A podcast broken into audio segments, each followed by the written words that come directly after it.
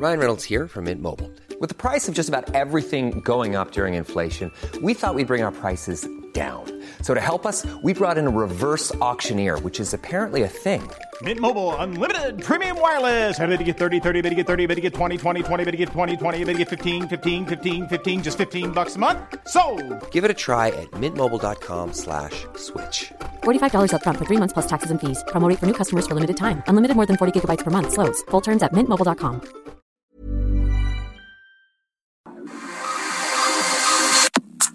Nada más por convivir. Política, cultura y ocio con Juan Ignacio Zavala y Julio Patán. Iniciamos.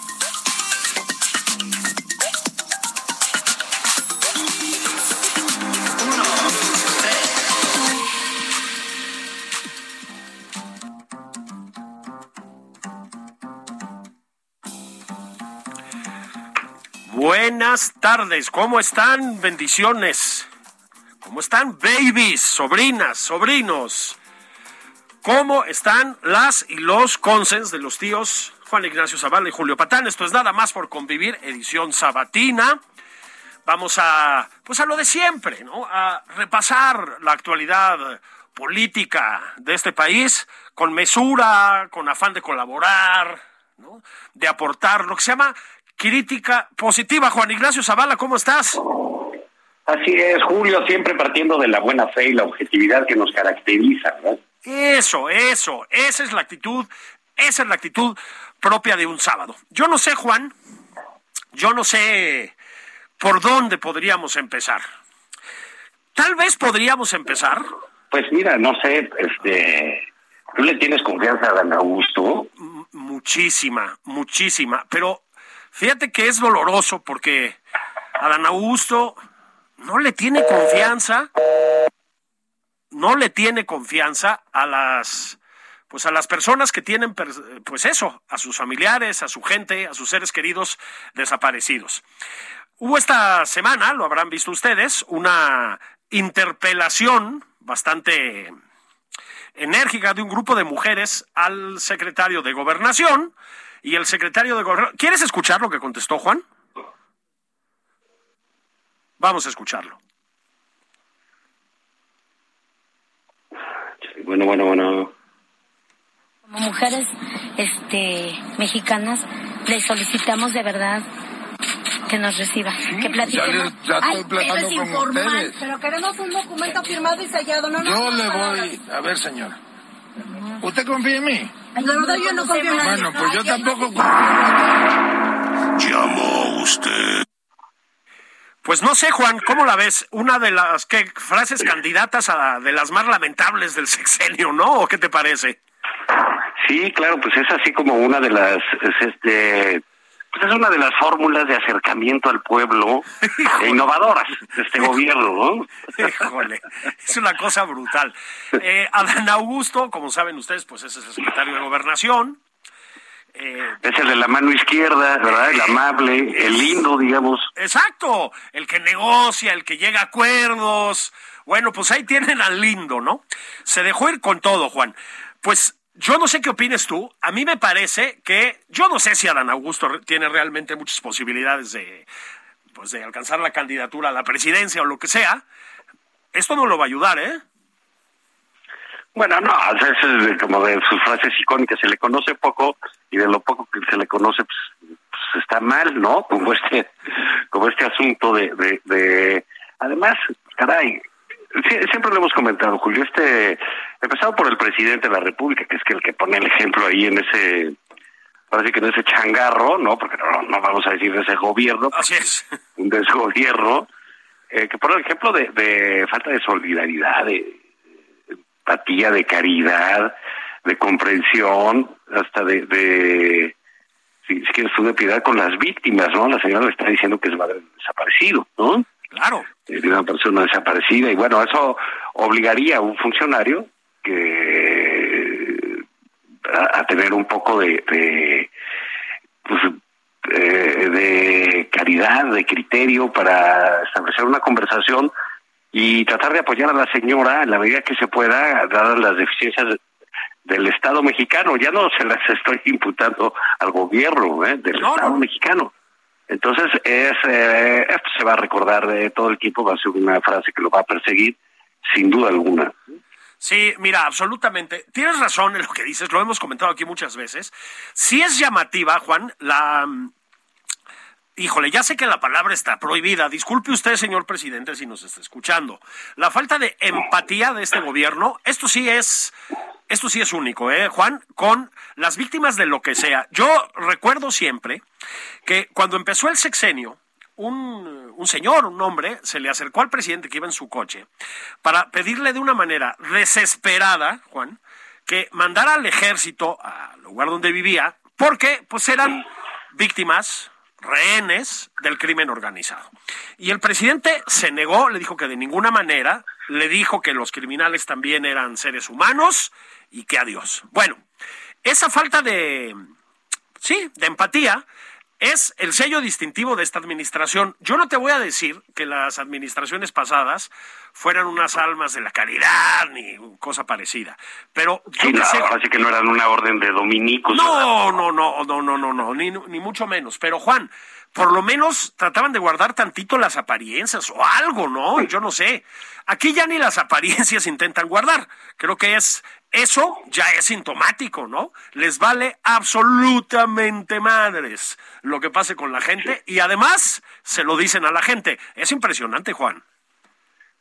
Sí, digamos, este, eh, ahora sí que sabemos por sus actos o sus omisiones que les interesa un comino lo, lo, lo que le pase a la gente, pero bueno, ya decirlo de esa manera, de yo no le tengo confianza, señora, pues ¿qué, qué es eso? ¿Qué ¿no? es eso, no? ¿Qué es eso? La, la, Y de- la mínima educación que tiene que guardar un servidor público, ¿no? Pues sí, pues sí, pero bueno, Julio, eh, tenemos esta semana un caso ahí, este, emblemático de esta falta de, de empatía y de solidaridad, pero que realmente como los rebasó, pues han tenido que hacer algo, y es el caso de los mineros atrapados en Coahuila, en una mina de carbón. Sí, Eh, esto pues recuerda aquel episodio hace muchos años, era el terminar, si, si no me equivoco, al terminar el gobierno de Fox, más o menos, ajá. eh, cuando estaba por terminar, el, el, eh, también esta tragedia en Pasta de Conchos, otra mina, ¿no? en Coahuila, donde murieron este, pues, muchos mineros. Eh, el gobierno de López Obrador inició diciendo que iba a rescatar pues los Los cuerpos, cadáveres, ¿sí? ¿no? los cuerpos, lo que quedara ahí de los mineros, co- cosa que no ha hecho, ¿no? Así y que es. no va a hacer, ¿no? Porque es este un despropósito. Y ahorita, eh, digamos, Julio se comprometió en las medidas de las posibilidades del Estado, eh, vuelvo a eso, a tratar de, de, de rescatar a 10 mineros que se encuentran allí, allí atrapados. Eh, creo que pues, el, la- el, el ejército, las autoridades federales y las locales, lo creo genuinamente estarán haciendo lo que pueden Sí, sí. en, en, en- ese sentido. Pero, digamos, los mensajes del presidente hablan de la fe, ¿no? Hoy, eh, digo, ayer dijo que se puede perder la fe, pues caray, pues ante los hechos sí se puede perder. Pero ¿por qué sucede? Había a- a- algo que, que me llama la atención, Julio, es, pues cuando sale un accidente, pues de estas dimensiones, un- no un accidente, una tragedia, eh, pues uno eh, trata de saber qué es, por qué se dio este, esa circunstancia. Ya van varios días de que están atrapados los mineros y Julio, no sabemos quién es el dueño de la mina. Así es, así es. Ya déjate, ya déjate detalles más eh, aterrizados, ¿no? Sobre, sobre esa circunstancia. El dueño de la mina. Y el dueño de la y hay, y hay un minero, un digamos un este lord minero, Sí. por llamarle, que es el senador eh, Guadiana, un senador de Morena. Así es. Eh, un, un hombre multimillonario, dueño de varias minas, que se tomó una foto al inicio del sexenio con este otro eh, tipazo lleno de buena fe y de buenos sentimientos, que es Manuel Bartlett. No sé si te mi, mi licenciado Bartlett, ¿no? Ese hombre entrañable, ¿no? Entrañable, la, la digamos, este... El abuelito de Heidi, man. sí, sí, además, eh, digamos, el Papa Francisco es un eh, delincuente comparado con él, ¿no? Sí, Que un invasor bonomía, vikingo, sí, sí, sí. Sí, sí, y toda piedad. Pues bueno, sacamos foto con Bartlett, eh, anunciando el fin, Julio, de las subastas de carbón Así es. que se habían establecido en eh, eh, otros sexenios y eh, particularmente en el sexenio de Peña, con el, la idea de que las compras en las, eh, de carbón se hicieran por subastas, que era lo justo, para mineros pequeños, para mineros medianos, para mineros grandes. Claro, tú para vender ahí, pues tenías que tener, como, como dicen, pues todo legal. Tu notario, tu- eh, con las leyes del trabajo, la registrada ante la Secretaría de Economía, la CFE, etcétera. Todo en orden Bueno, pues con Hacienda, ¿no? Exacto, eso lo suspendió este gobierno transformador y ellos sí saben, de cualquier manera saben quién es el dueño de la mina y qué es lo que pasó. Así es.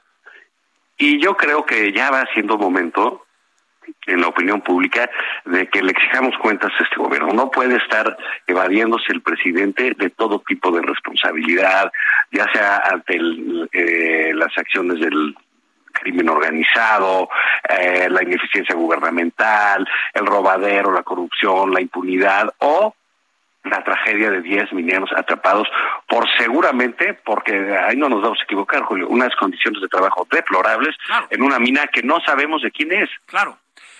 Y que ellos sí saben y no nos lo han dicho.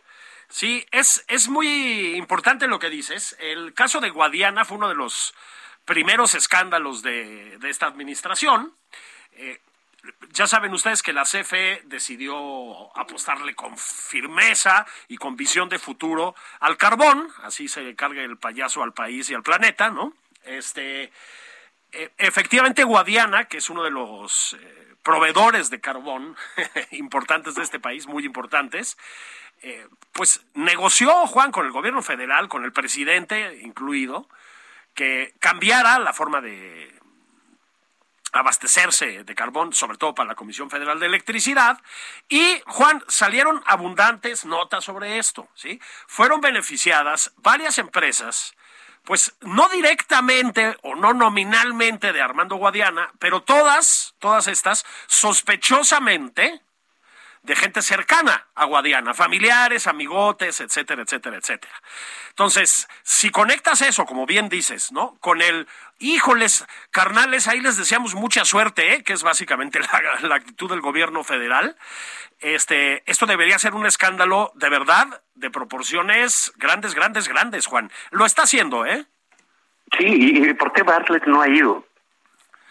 No, eh, caray, es, es, es muy sorprendente cómo eh, huyen de sus responsabilidades y de enfrentar, digamos, pues tragedias que también, hay que decirlo, son frutos de la ineptitud y la ineficiencia de este gobierno, porque Manuel Bartlett debería estar ahí. No estoy diciendo como bus o metiéndose cosas ahí, para eso hay eh, gente especializada en ese sentido, pero caray, pues hablando con los familiares, tratando lo que dice el presidente de dar fe, de, de, mantener esperanza. Sí, caray, sí.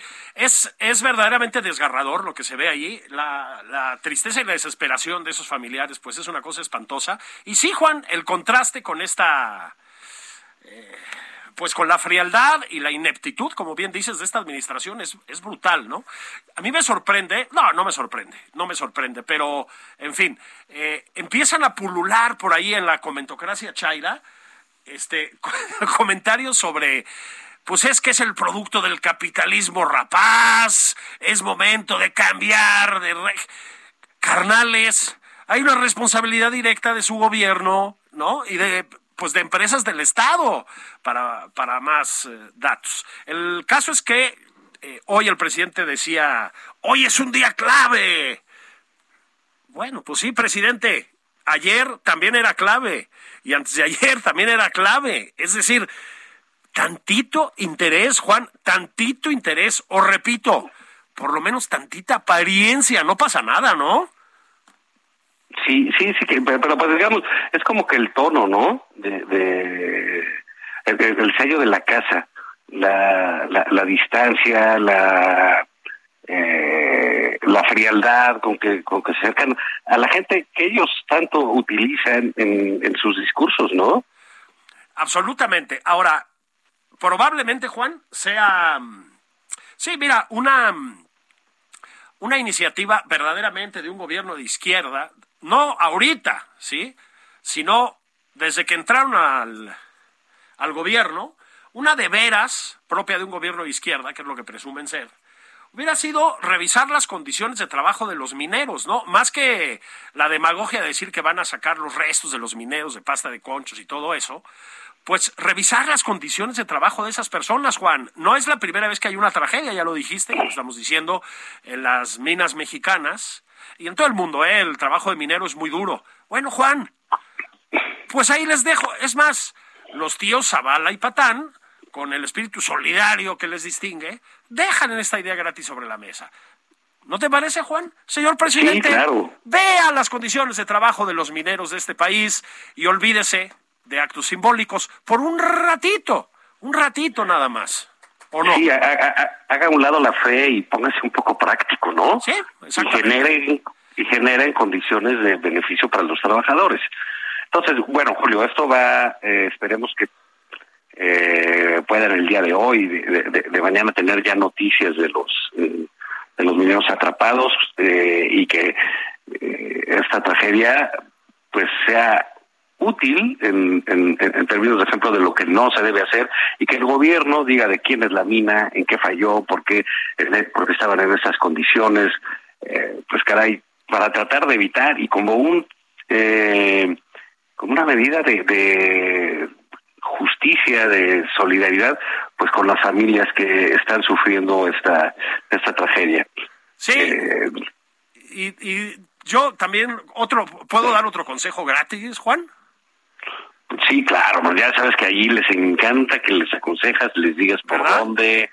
Sí, la crítica constructiva. No manden a Dan Augusto, no le vaya a decir a la esposa de algún minero o algo así que tampoco confía en ella, ¿no? Digo, sugerencia, sugerencia. Sí, sí, o, que le vaya a decir, pues métase usted a rescatarlos, ¿no? Métase usted a rescatarlos, efectivamente. La cuestión, Juan, es que, pues vuelve la... A ver, y es que seguimos, va, ¿eh? como por quinta vez, seguimos sin saber quién es el dueño de la mina. Bueno, pues empieza a resultar un poco sospechoso, ¿no? Sabemos que son pues incompetentes, ¿verdad? Este, en el gobierno federal, pero que a estas alturas no pueden dar esa información, pues híjole, lo pone a uno escepticón, ¿verdad, Juan? La burra no era arisca, pero ya sabes. Claro, y, y, también pues subrayar, Julio, que la, la ineptitud y la ineficiencia pueden ser criminales. Sí, exactamente, exactamente. Y acuérdense, si no, de la Repsamen, acuérdense de la línea 12, que tampoco pasa nada, ¿eh? Con la línea 12, ahí sigue todo tan tranquilo. Sí, ahí, sí, la, la ineptitud mata personas. Les voy a decir algo, ¿eh? Mata muchas más personas la ineptitud que el neoliberalismo, por ejemplo. Sí, sí, así es, ¿no? Hoy, hoy tan de capa caída, Julio. Hoy tan de capa caída, mano. Sí, sí, bueno, pues ya grandes, este, colosos intelectuales de la 4T, pienso en el Fisgón, que fíjate cómo, se ha relevado como, revelado como el, eh, el gran puntal ideológico de la 4T, ¿no? Es que con cuadros como esos, pues, ¿qué, qué puedes hacer si no triunfar? Como Alfredo Jalife, que se ha convertido en meme esta semana. Ya, ya nos dijeron que está muerto el neoliberalismo, Juan.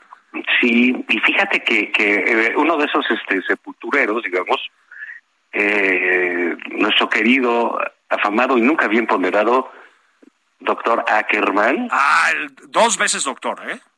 Sí, no lo dejaron entrar al Consejo de Morena. No, caray. No, no, no. No lo favoreció el voto de las bases. No, caray.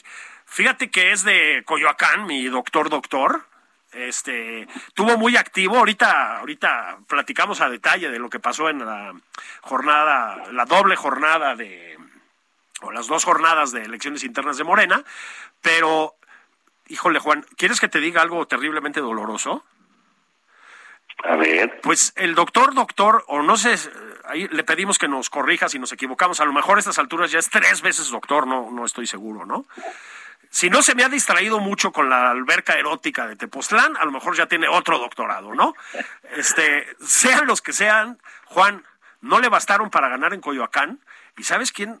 ¿Sabes quién es de Coyoacán? ¿Quién? ¡El Fisgón! El Fisgón. es que también. Sí, sí, sí, sí. Pero él sí quedó, fíjate, en primer lugar. Él sí quedó. Es muy querido por las masas. ¿Sabes por qué? Porque por ese sentidazo del humor que lo distingue, ¿no? Ese nivel así como de neoliberalismo caca, que, que tienen sus caricaturas, ¿no? Este, le bastó para ganar. Entonces, em, te digo, Juan, ahorita, porque ya vamos a tener que ir a pausa, vamos para allá, pero eh, a mí, yo estoy muy preocupado, Juan. ¿Por qué? Porque lo que ha revelado la elección interna de Morena es que se están peleando, se están peleando, se estaban dando con se todo. están peleando, se están dando con Tokio. Bueno, yo no sé, este, a qué os pareció novedad, ¿no? a quién le podría sorprender, ¿no? La cosa es que, pues sí, y luego, ahorita platicamos de eso, porque elecciones internas de Morena y, y sigue el tema de la corcholatiza a escala estatal y federal. Ya dijo, por ejemplo, el presidente Juan, que hay más cuadros valiosísimos, Martí Batres, por ejemplo, ¿por qué no? No, no me digas. No, pues esto ya es el premio Nobel de Física, ¿no? Absolutamente. O sea, es un, un duelo verdaderamente en la cúspide intelectual y moral de este país. Lo dijo el presidente desde el principio, ¿eh? que él no se iba a reelegir porque hay extraordinarias figuras del morenismo como para reemplazarlo a él y a su equipo. Entonces, mira, Juan, vamos a hacer una pausa caguamera o caguamonera este, que la gente se vaya a recalentar la barbacha, que yo qué sé, ¿no? Que, que si quieren ya meterle un shot de tequila, Caguamas, caguama, no hay ningún problema. Y volvemos, pues a eso, ¿no? A platicar de lo bonita que estuvo la elección de Morena. Estuvo bien, bien conmovedor ese ejercicio democrático. Este, del Estado de México, Juan, Sí. eh, porque ya, puta, ya va otro baluarte moral para allá. Y de la Y, y- y corchola. de las aventuras de, de, del- de la corcholata Ebrar por el Perú. Ah, sí, que, que no invita el canciller, hombre. Vamos a pausa veloz. Este, mientras a ver si nos llega la invitación del canciller. Esto es- Esto es Nada más por convivir. Una plática fuera de estereotipos con Juan Ignacio Zavala y Julio Patán. Regresamos.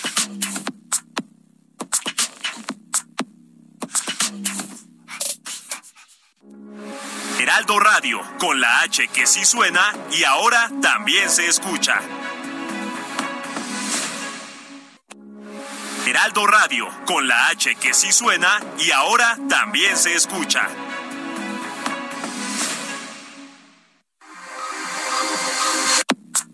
Ya estamos de regreso en Nada más por convivir. Aquí Juan Ignacio Zavala y Julio Patán.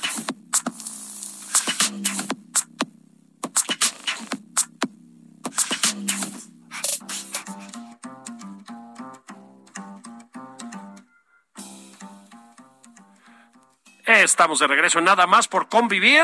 Platicábamos aquí los tíos Zavala y Patán, Patán y Zavala en la, en la última parte del primer segmento, que, pues, ¿cómo, cómo viste la, pues no sé cómo llamarla, Juan, madriza de fútbol llanero, este, eh, fiesta hooligan, eh, no sé, explosión zombie del viejo priismo por las prácticas electorales. ¿Qué onda, Juan, Juan Ignacio Zavala, con la elección interna de Morena? Qué espectáculo, ¿no? Bueno, Hola, Juan. Te decía, Sí. te decía yo, Juan, ¿qué onda con la elección interna de Morena? Vaya espectáculo, ¿no? Patadas, puñetazos, urnas quemadas, billetes en efectivo, piquetes, en fin, no quiero entrar en detalles, ¿verdad? Porque este es un, un, un horario familiar, pero ¿qué onda, Juan? o sea, ¿qué pasó? pues mira, pasó por lo que tenía que pasar, pero este, ¿sabes qué? Creo que hicieron muchas maldades, ¿eh? Millions of people have lost weight with personalized plans from Noom, like Evan, who can't stand salads and still lost 50 pounds. Salads, generally, for most people, are the easy button, right? For me, that wasn't an option. I never really was a salad guy. That's just not who I am. But Noom worked for me. Get your personalized plan today at Noom.com. Real Noom user compensated to provide their story. In four weeks, the typical Noom user can expect to lose one to two pounds per week. Individual results may vary. Mm, los morenistas no hacen maldades, Juan. Sí, caray. Fue mucha sorpresa. ¿Sabes quién se sorprendió muchísimo? A ver. fíjate, esta, esta persona ahí que es este, digamos que llegó así como siendo la empresaria progre número uno, la Ah. señora Patricia Armendáriz. Ah, Esta sí, que es otra. diputada y ya ves, luego regaña a la gente y se siente ofendida. Sí, fíjate que ella pues es muy seguidora del presidente López Obrador y de Morena, ¿no? Pues es parte de la bancada de diputados Sí, cómo no. de Morena, que es, seguramente es así como este la crema innata de la intelectualidad, ¿no? Absolutamente, y de la y de la mesura y la buena educación también, ¿no? Así es, así es. Pues bueno, resulta que ella quería este eh, pues, ser consejera de Morena, ¿no? Pues ya le gustó el asunto de la polaca. Así es. Y decía, bueno, pues me voy a ir a registrar y entonces fue a su asamblea y escribió un artículo en Milenio en esta semana, realmente, este, donde dice el horror que fue eso, pero pues no podía saberse, Julio. No podía saberse. Fíjate, se, se ha repetido muchísimo el eh, el el, el eslogan este de y estos son los que quieren organizar la elección sin el INE, ¿no? Bueno, pues es cierto. Es decir, lo que nos está ofreciendo el presidente López Obrador, que por supuesto minimizó lo que, lo que sucedió, ¿no? Es técnicamente que esas personas a las que vimos el otro día en esa truculencia de elección interna sean los eh, salvaguardas, administradores y jueces últimos de la democracia mexicana. Híjole, Juan, yo francamente digo, a temblar, mano, a temblar. O sea, defiendan al INE, pero como, como haga falta. A ver, fue un espectáculo verdaderamente bochornoso. Este, mm, trataron, insisto, de minimizarlo, ¿no? El, la retórica oficialista fue una gran participación de la ciudadanía, cosa que es cierta, este, y un mínimo de casos de este tipo, ¿no? El fisgón, que me refiero a él, o sea, no porque sea una persona que merezca ser muy escuchada, pero bueno, pues es que ha obtenido mucho peso dentro del morenismo. Decía, no, no, fue el 3.4% de las casillas. Bueno, el 3.4% ya es bastante escandaloso, estaremos de acuerdo, ¿no? Este, pero sobre todo fue la intensidad de la violencia y la corruptela, Juan. O sea, insisto, eso parecía como del Partido Nacional Revolucionario, ¿me explicó? Gonzalo N. Santos organizando elecciones, o sea, amenazaron a la gente, no nos hagamos güeyes, con retirarle los, como les llaman a ellos, apoyos, ¿no? Este, que les da el observador si no se formaban a votar. Llevaron gente acarreada en camiones. No, no estoy seguro si Mario Delgado volvió a hacer la de ruletero. No sé si lo viste tú. Pero bueno, No, no lo vi con su combi, su combi de la democracia, no lo vi. no estaba la combi en la democracia. Mi Mario, ¿qué pasó ahí, mi Mario, hombre? No me falles. No, no, no puede ser nada más para elecciones federales o estatales, carnal. ¿No? Entonces, bueno, no estaba la combi en la democracia, pero había chingo de camiones. Hubo eso, eso, ese es el espíritu, ese es el espíritu de la democracia morenista. Bueno, hubo patadas, insisto, ¿no? Gente que rodaba por el piso, agarrones de pelo. Fue, Juan, verdaderamente bochornoso. Pero más que bochornoso es que efectivamente, ¿sí? Pues coaccionaron a la gente, la chantajearon, amenazándola con quitarle apoyos sociales, aparte de que en otros casos se pusieron a repartir cantidades en efectivo que estaría bueno ver de dónde sacaron, ¿no? Fue grotesco lo que vimos, Juan, grotesco.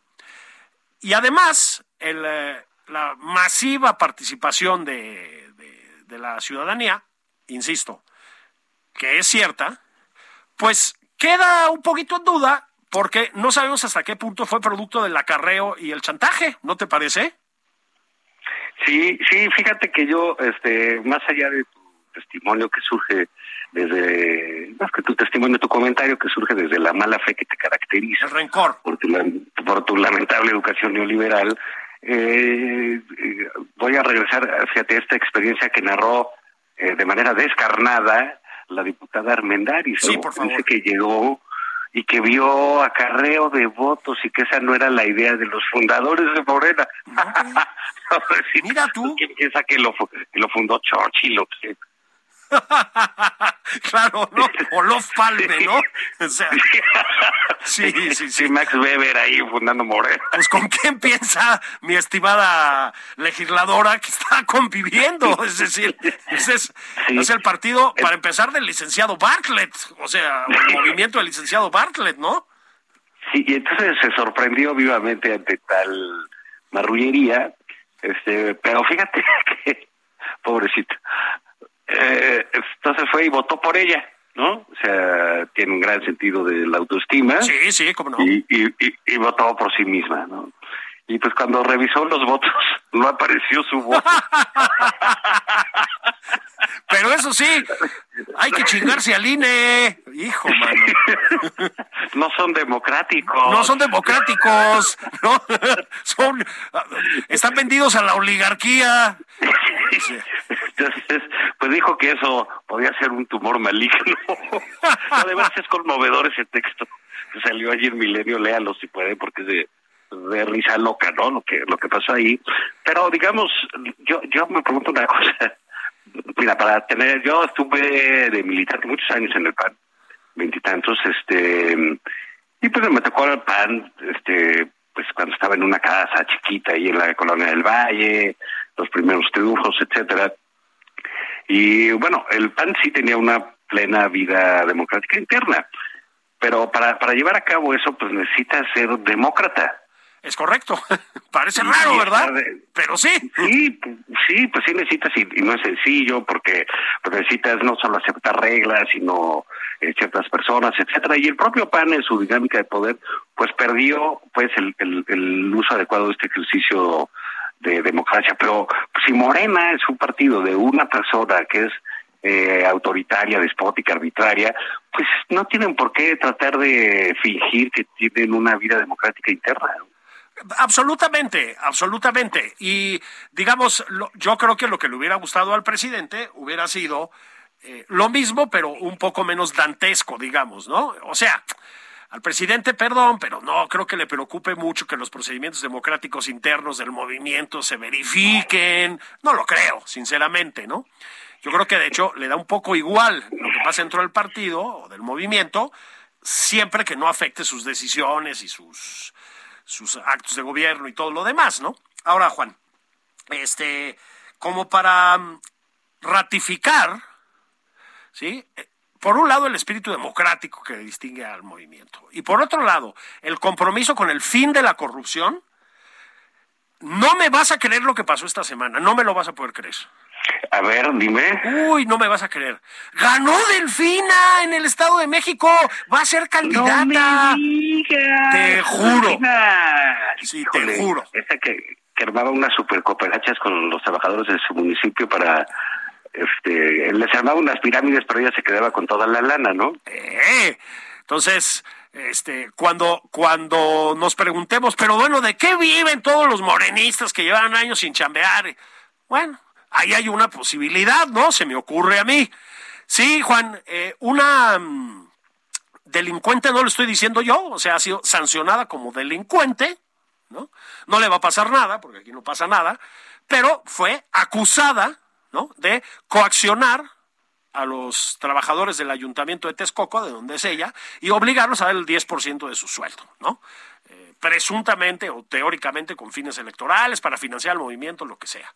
Bueno, esa persona, Juan, esa persona es la candidata de Morena al Estado de México, o sea, la mayor masa de votantes por estado que hay en este país, ¿no?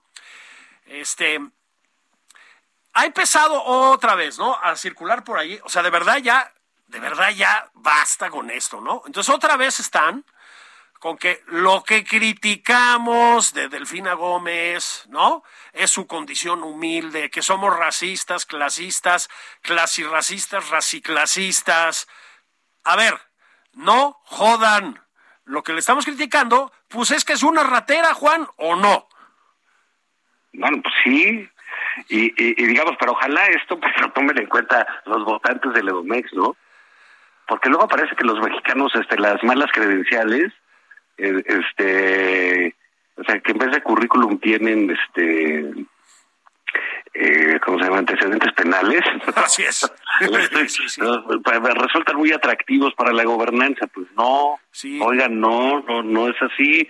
Entonces, bueno, ya resultó que es Delfina. Vamos a ver cómo se comporta Virginia y compañía que parece que había ciertas molestias a propósito. Pero, sí fue como que sorpresivo, ¿no? No, hombre, yo no lo podía creer.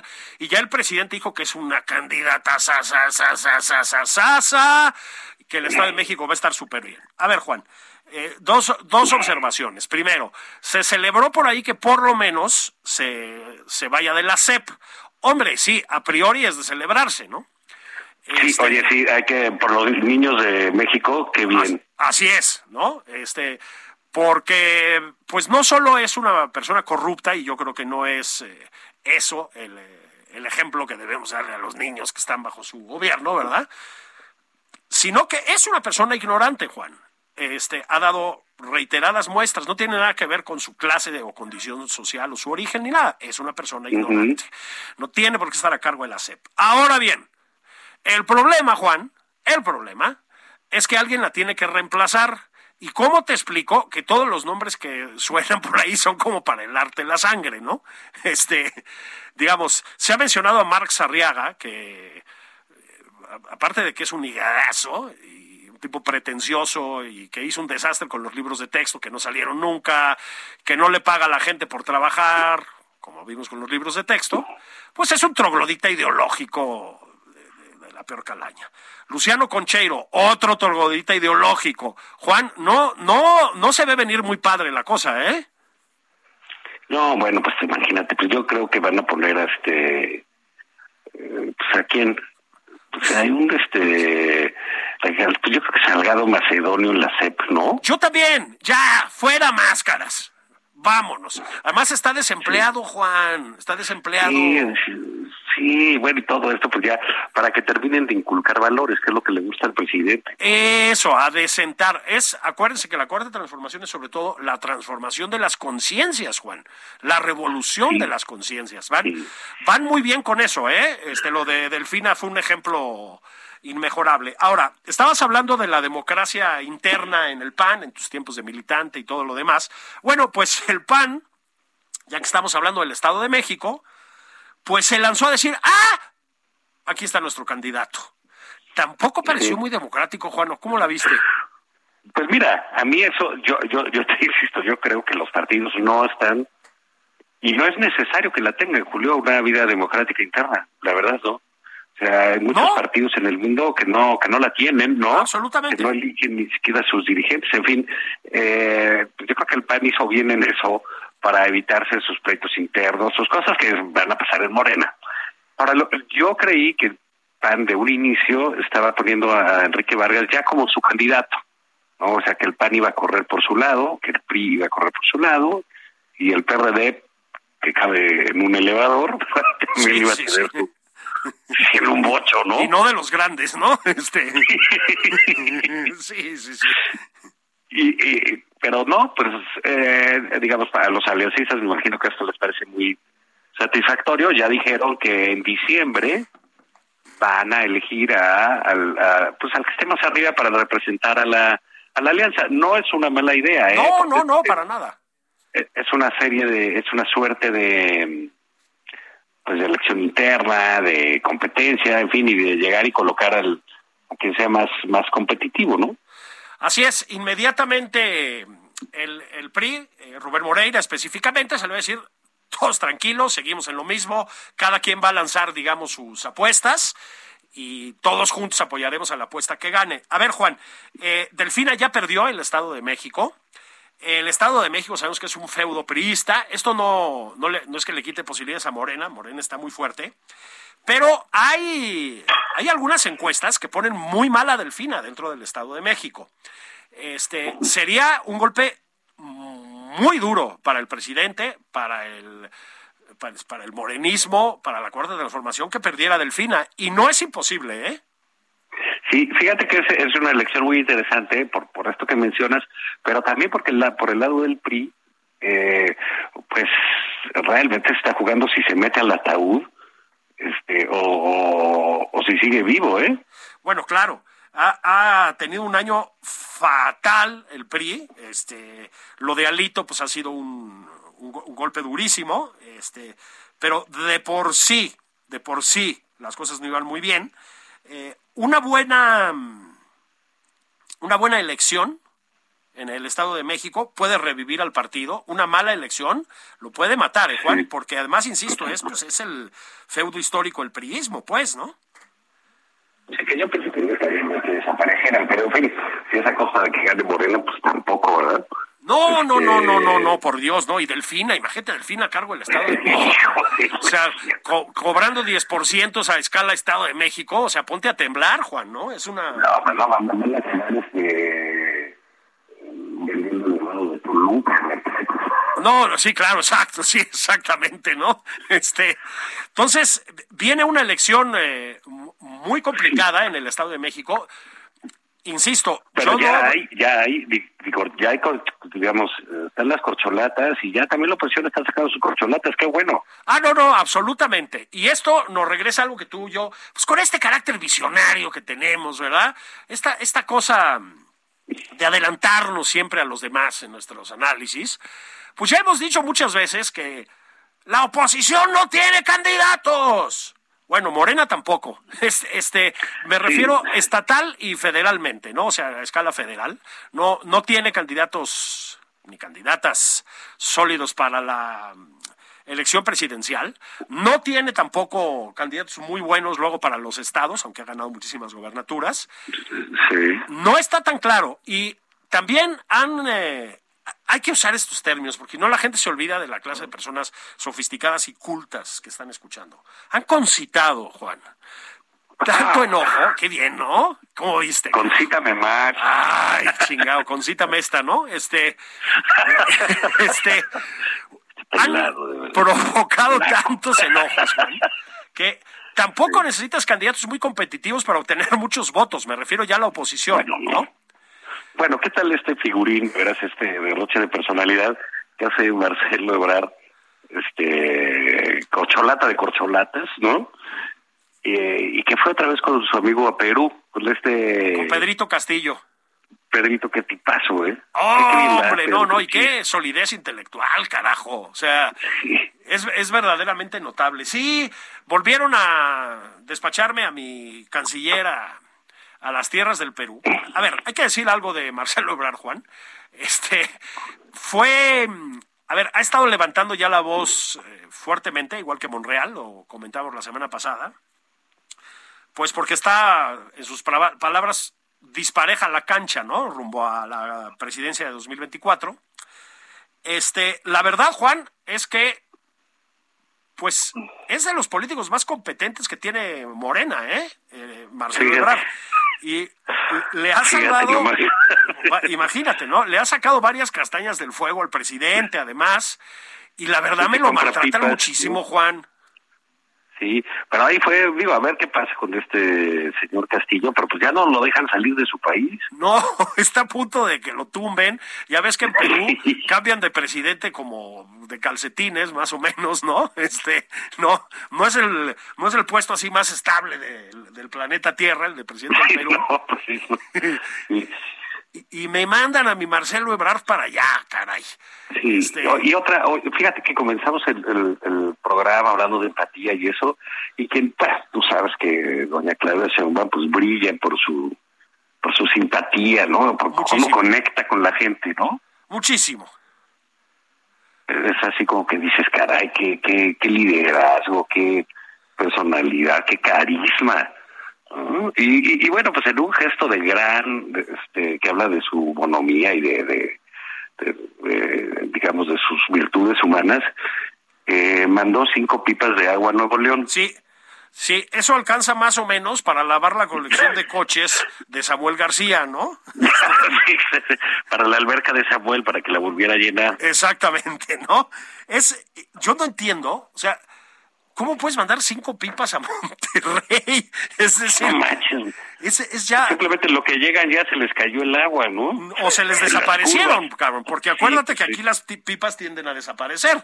El, el sexenio tuvo en uno de sus primeros grandes momentos con las pipas fantasma, ¿te acuerdas, no? El presidente mandó a algunas baluartes de la democracia, como Irmeréndira Sandoval, a comprar pipas a Estados Unidos y las pipas desaparecieron. No sean gachos, si las van a desaparecer, amigos de Morena, desaparezcan las de regreso, por lo menos que les llegue un poco de agüita ahí a Monterrey. Y digo un poco de agüita porque cinco pipas no sirven pero ni para una cuadra, Juan. Sí, pues sí.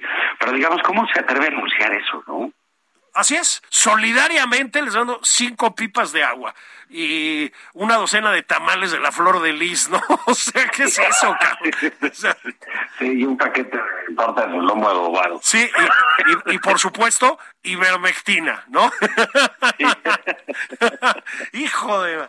Yo no entiendo, yo te juro que pensé que era un chiste o una cosa así, cuando vi la, la nota. No, cinco pipas de agua para Monterrey, Juan.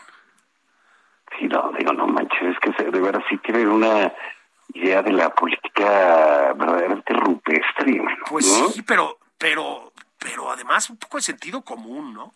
Y yo, Juan, antes de que vayamos a terminar, sí quiero, sí quiero mencionar el siguiente logro del morenismo, si me, si me lo permites.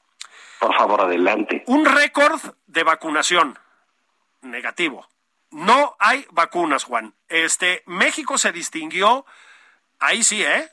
¿eh? desde el viejo, viejo periodismo, por unas extraordinarias campañas de vacunación. Este país estaba muy bien vacunado. A ti, a mí, seguro te tocó, Juan, este, pues, la cola ahí en, la, en el centro de vacunación cuando era chavito, que te llevaba tu mamá, era rápido y te vacunaban, hijo.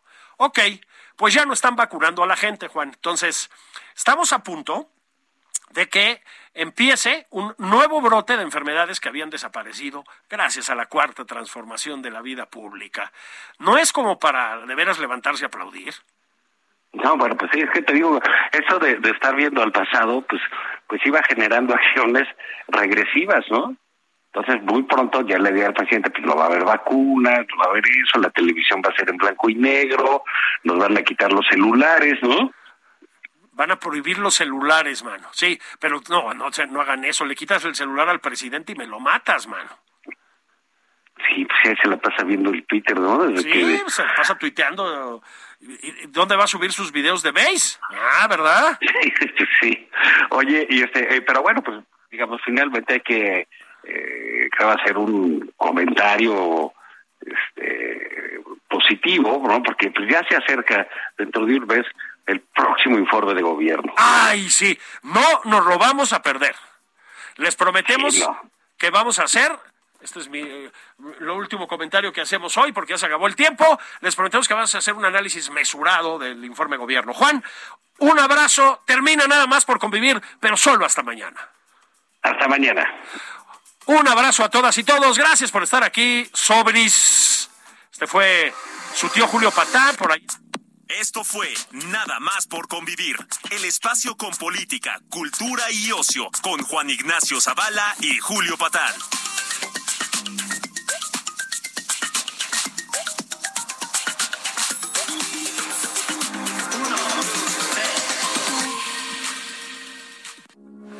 Heraldo Radio, con la H que sí suena y ahora también se escucha.